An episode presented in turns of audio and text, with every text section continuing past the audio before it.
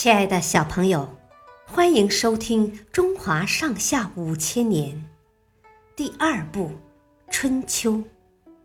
今天的故事是宋襄公仁义丧失。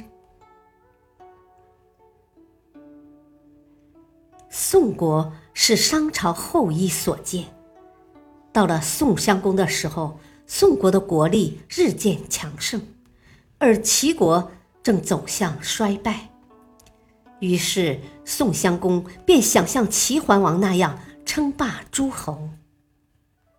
宋襄公是个满口仁义的人，他称自己的军队为仁义之师，还命人做了一面大旗，上面绣上“仁义”二字。公元前六三八年，宋襄公联合魏、许。滕三国军队一起攻打郑国，郑国国君郑文公立即向楚国求救。楚成王没有直接去救郑国，而是统领大队人马直接杀向宋国。宋襄公得到消息后，急忙从郑国撤军回国。楚宋两军隔着洪水相遇。准备血战一场。宋军先到一步，提前在洪水对岸排好了阵列。第二天天亮后，楚军将士才开始渡河，准备作战。按两军的实力，宋军远比不上楚军。宋襄公的谋士见时机对宋国有利。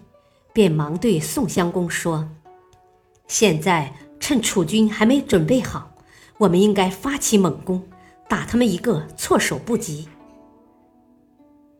宋襄公指了指绣有“仁义”二字的大旗，说：“你急什么？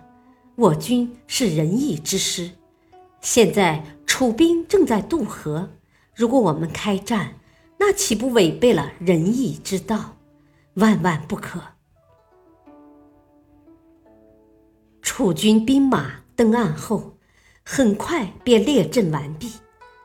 伴随着一阵战鼓声，楚军以排山倒海之势向宋军冲了过去。